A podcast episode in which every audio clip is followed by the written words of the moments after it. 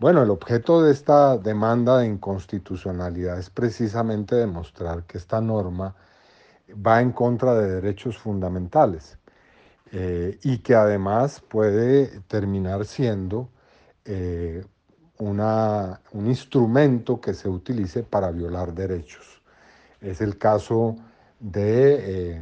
la posibilidad que otorga de que ciudadanos y particulares hagan uso de la fuerza, quitando la posibilidad del monopolio de la fuerza en cabeza del Estado, pero también eh, la restricción al derecho a la movilización social y a la protesta ciudadana. Por esas razones y muchas otras que están enunciados en el texto